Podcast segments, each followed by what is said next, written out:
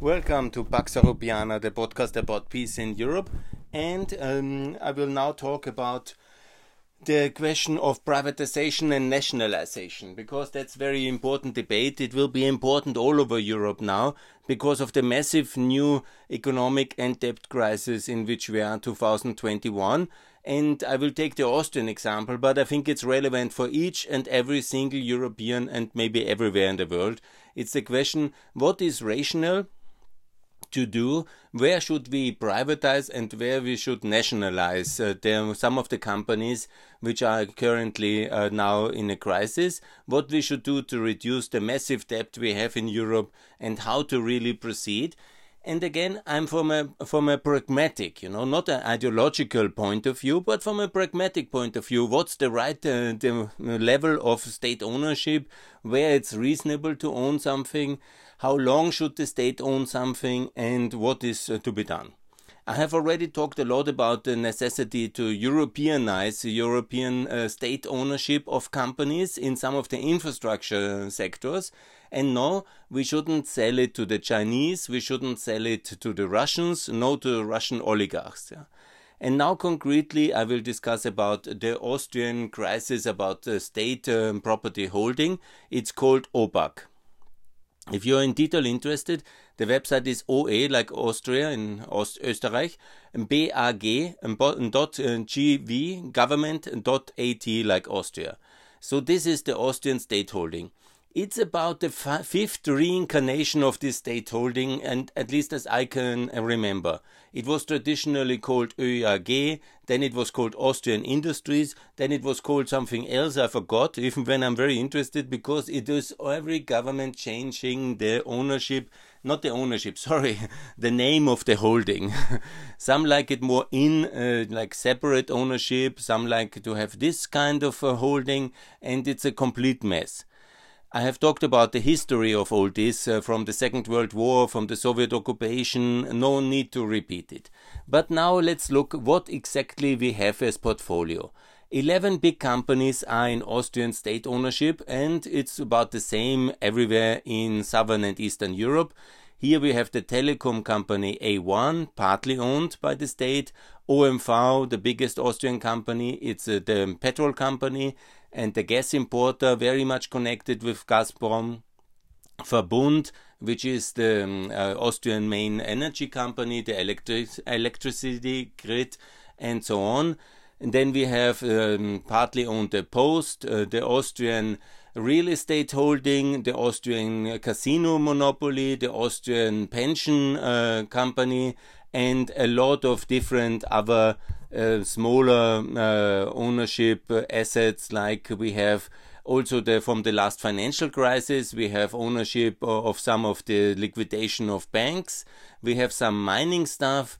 We have some other industrial holding where some of the smaller um, uh, industrial assets are there.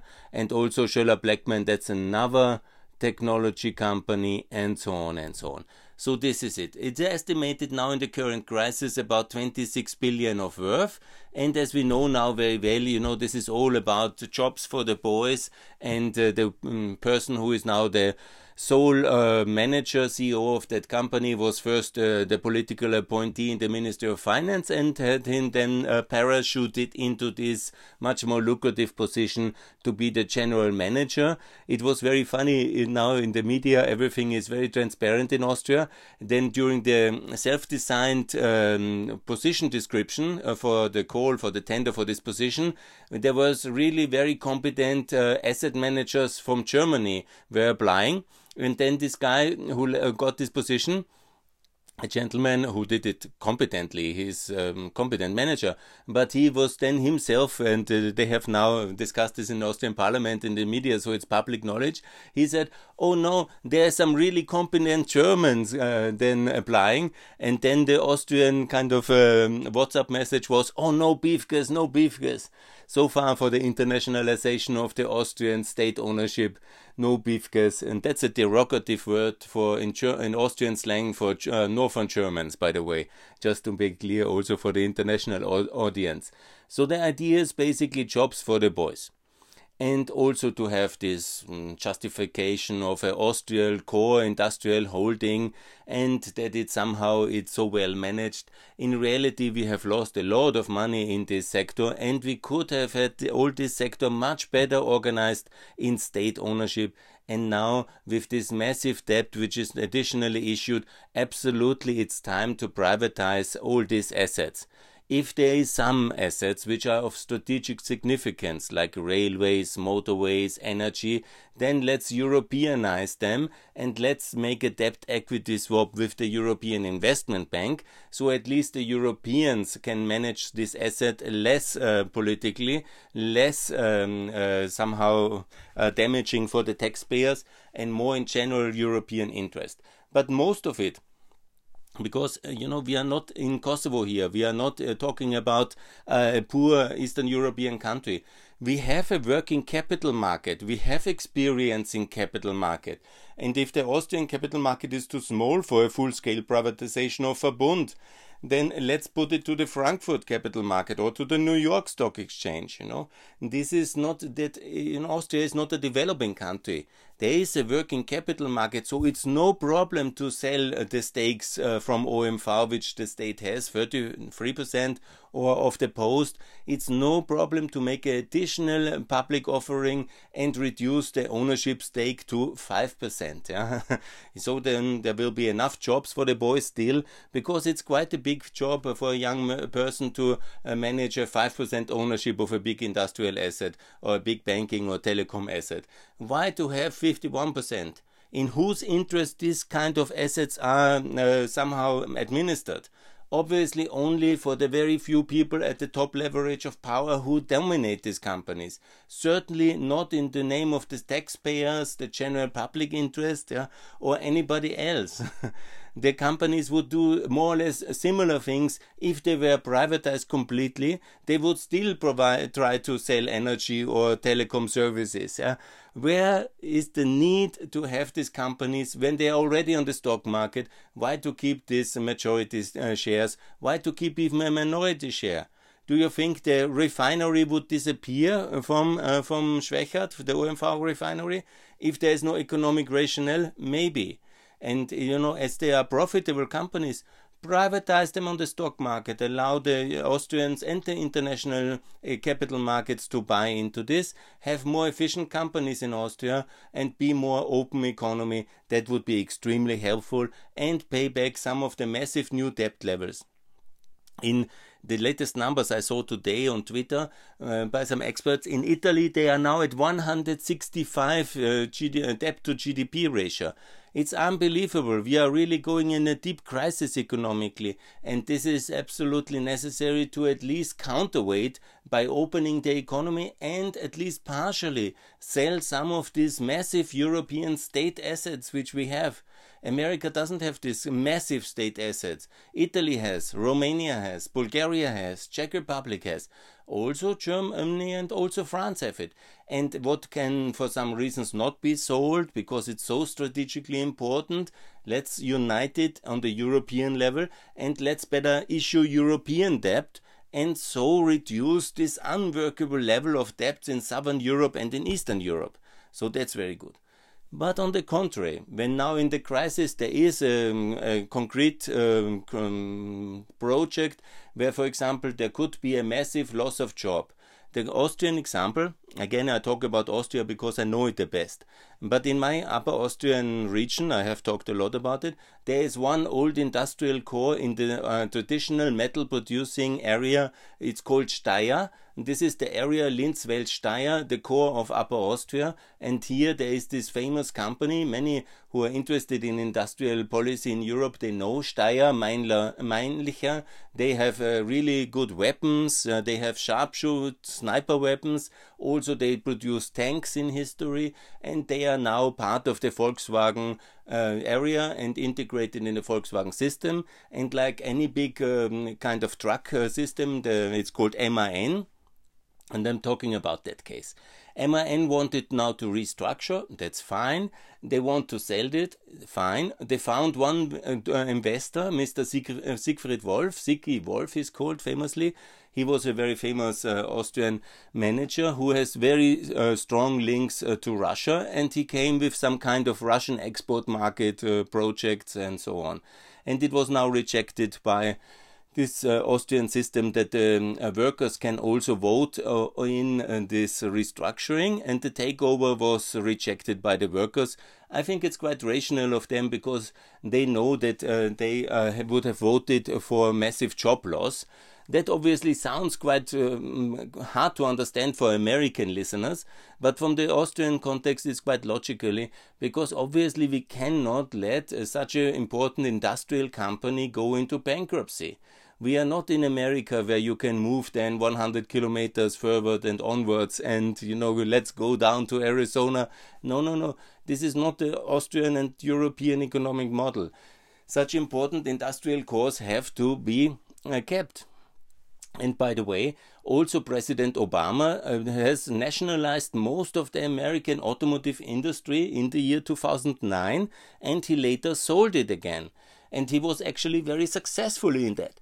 And so I think it's quite logically that we have this industrial holding company which is profitable, 22 billion, and we should sell something because they are good working, nice companies, sell them, make an additional uh, stock offering on the stock exchange. But at the same time, such an industrial asset must be nationalized if MAN doesn't like it anymore and they want to sell it and there is no good offer which is uh, serious and then the Austrian state should buy and take over this um, this asset make it in a very slow uh, low price because MAN seemingly is not interested then the Austrian state together also with the Austrian uh, upper Austrian Landesholding 50-50 they can take over this uh, MAN Steyr uh, industrial site and operate it under some kind of Chapter 11 management for some time, at least for two, three years, and turn around that company and then sell it again to an interested strategic investor or keep it for some time and also bring it to the stock exchange. I really wonder why this should not be possible. I'm sure there will be some investor interested because that's a very productive and uh, useful um, uh, manufacturing site but we cannot let it uh, simply be in a standstill at massive social and welfare loss for everybody because in the Austrian economic system anyhow you have to continue to pay uh, the uh, the, um, uh, the wages and you have massive costs uh, you export it basically on the welfare system because all that um, will be a restructuring unit and there will be massive support for the workers. So economically, it's much better to keep that whole unit of manufacturing united under state ownership for a transition period of three to five years, maybe maximum, and then sell it again and actively look for another, uh, maybe a Chinese manufacturing company would like to produce trucks in Austria. It's possible. And uh, then I think definitely some international investor will be interested. We shouldn't sell it just, you know, because uh, Sigi Wolf knew the Volkswagen managers the best and had the first offer and somehow uh, thinks he is uh, super smart. No, no. I was from the beginning against that settlement, you know, especially, you know, this insider trading basically, the one views with the best information, they get then such a deal. No, put it in state custody for some time. What is my point? We should be flexible. We should be pragmatic. When something is really working good you know then sell it on the stock market you know and uh, reduce the debts and not keep it on and on and on Austrian Lufthansa, for example, it's a very good example. It was once very profitable company. Then it was not privatized because we wanted to have a national carrier. It's so important. Yes, yeah. And then we had to sell it uh, to Lufthansa in the next crisis and give half a billion to Lufthansa additionally just to take it. And in this crisis, we had to again subsidize uh, just to, for Lufthansa to keep some kind of um, uh, of um, Austrian flag alive yeah, on that um, airport. And it's a really ridiculous, expensive, uh, such a silly policy. We should have privatized it from the beginning, and that would have been a much better situation. And so, all these Austrian state assets, once they are profitable and operating, they should be privatized again. The public gives it to the public and they have to pay to invest, and so fine. It's totally easy to reduce the state debt. But when there is a crisis, when something fails, and this is, could we have a massive impact on the workers and the public welfare, also on the pension and welfare system, so it's much better to nationalize this asset for some time and be a bit flexible. Yes, okay, it's a nationalization. That's not the end of the world. After three years, maybe we find some Upper Austrian industrial consortium who would like to buy 15% of MAN Steyr, like it was with voestalpine maybe also Raiffeisen and some Mitterbauer, you know, they might also think about it. Huh? Why not? And they can then be minority shareholder, and then when they have enough capital and it's working, they can maybe take over completely. And so we have to be a bit flexible, you know. Sometimes, you know, even the Americans have done it with General Motors, and it was very successful. So it's good to nationalize from time to time, especially when it comes to important manufacturing industrial sites, which otherwise would then be end up in a standstill, because the standstill is, of course, the most uh, harmful thing and then you give it in a way in custody in state ownership for some years but not with the intention of building a big austrian state owned company in the automotive or in the trucks no. But you know to do that for three four years then it is very good if the experts from ÖBAG yeah there should be restructuring experts of real industrial knowledge they come in and say, yes, you had temporary problems. Where exactly are your problems? Where exactly is it that it failed? Is then, then you screen the global market in truck manufacturing. Maybe you would fit very well in, let's say, a Chinese manufacturing or a Kenyatian or an Indian and then you say, ah, we have this asset, we are very interested as Austrian authorities to keep that asset um, working and uh, keep employment here is maybe some Indian uh, manufacturing uh, giant and they have a lot interested or a British or American. And then you make a decent tender and you make a deadline. We would like to have a private participation or you sell it on the stock exchange again.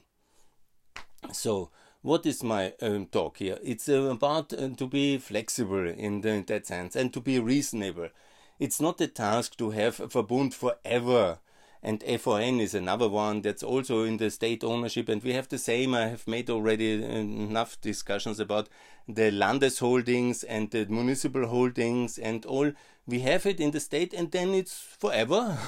Must be constitutional protected in the state ownership why? To have a railway which is not competitive, to have uh, uh, systems which are, you know, to have the jobs from the political appointees who inside such a high level.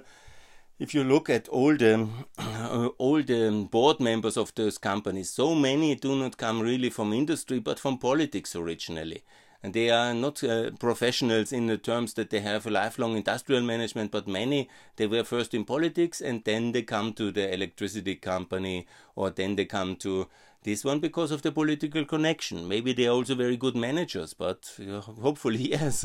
But obviously, it's totally fine if we then privatize it. Why we do have to always everything keeps the same and keep the airport? Uh, in the public hand and the land must keep it. No, give it out. But when it's then later in a big crisis, obviously then it's much better instead of selling it to the Chinese or it, uh, selling it, uh, letting it uh, bankrupt, then the state takes it over, but at a low price, obviously. And the shareholders who have disinvested and who have not managed it well, they lose out, but not the workers because that's very important. You know, it's not to bail out uh, Volkswagen with a high price uh, by the Austrian state buying that. that would be silly.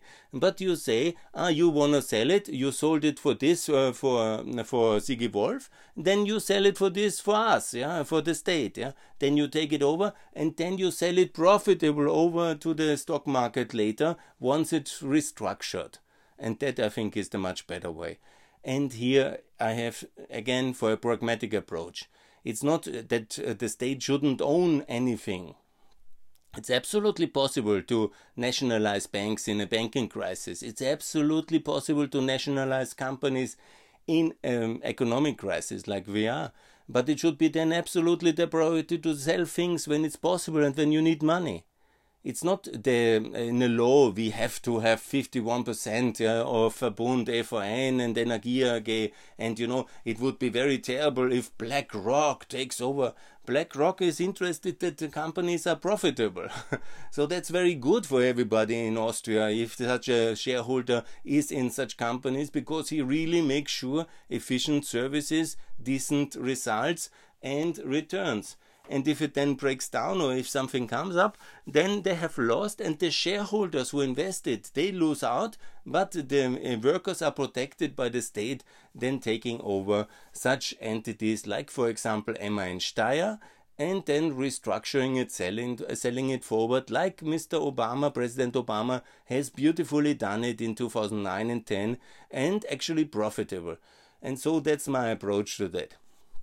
So short version, very simple, sell most of the assets of ÖBAG, especially OMV, Verbund, and all the profitable ones, reduce the state debts by this, and make sure that you then, when you, for example, have a crisis like with MAN Steyr, make an offer, take it over, don't let um, you know not expensively for Volkswagen to be subsidized like we did it with AUA and Lufthansa, but on a reasonable term level, level reasonable, and then we restructure it as a state and sell it on to the private sector at the best um, possible moment in order to keep the manufacturing course and make sure there is production and manufacturing in Austria, but also there is a reasonable long term prospect for these companies. And yes, it might be expensive, but it's well invested to keep a manufacturing core, but not to keep then uh, this new Steyr manufacturing for 20 years in Austrian state ownership or in Landesholding,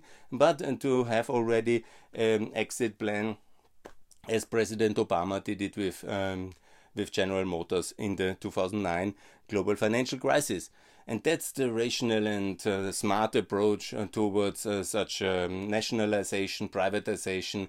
And I'm very deeply uh, disappointed that not a single um, party in Austrian politics has mentioned the word privatization. No Sebastian Kurz, no Neos. Uh, I, obviously, the left and the Greens uh, and the nationalists, they are off this anyhow. But you know, when you think that even Haider was talking about the private sector and claimed to, to know something about economy, you remember when he invited many of the American liberal um, libertarian stars you know, his uh, now this third generation of nationalists, uh, they are populists, they are completely off the economic radar. And also, um, Schüssel, he was uh, really privatizing the last time. He at least started somehow fresh air in the Austrian economy in these first years from 2000, 2002. And now nobody is calling for privatization. I'm, I think, the only one who uses that word even on Twitter. And it's really shameful it's shocking because all these things, and I know how it was when the government program in 2018 was written, they never wanted to use the word privatization because of all the corruption scandals in the 2000s. You know, that's of course very sad when you do it then with the personal motive, uh, motive of uh, illegal benefiting.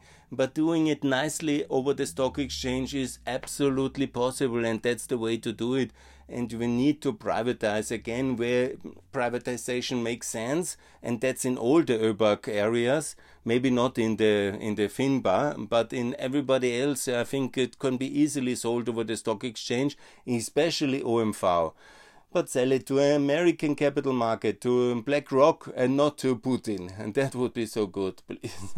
and you know, when you don't want to have it in the Chinese hands, I understand. I'm open for the Chinese investments in manufacturing, it would be helpful. But nevertheless, if that's not enough, then sell it at least partly to the EIB and to make it a European company in infrastructure, in the railways, and so on but uh, let's be a little bit more open and you know and more reasonable. Let's save MAN on the one hand but let's sell some of the other stuff to reduce the debts. And i think it's pretty logic what we should do to be an active and reasonable state but not to be like always to keep the status quo because of uh, being afraid of change and uh, of reform no, and it also makes no sense just to have a second guy to be the co-CEO in the board of this uh, state industrial holding or another restructuring I read yesterday. That's the best you know, instead of the fifth restructuring, which we have now since two years, yeah, for the new government, we make the sixth form of the Austrian state holding, and then we put the second guy to be co-responsible, and then we say we have reformed it.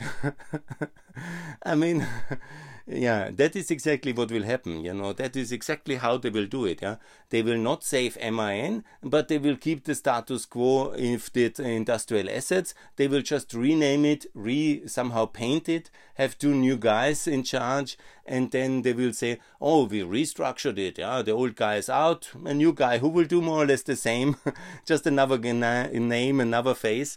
And he will do the same. And then there will the Green Party, who is the smaller coalition party, will also have a guy there, and uh, then he will also earn a lot of money. And then we are basically uh, preserving the status quo for a future which we are not ready to shape, but it's just happening to us because nobody is um, trying to understand the global forces which are there, the free market economy, but we try to always protect, protect, protect, protect, and then we are basically getting poorer relative to the other emerging world and in a way it's fair because if you're not uh, trying to compete and if you're not changing and adopting then you are somehow in a stagnation uh, as austria is since basically 15 years because of our lack of political reform capabilities in the last 15 years.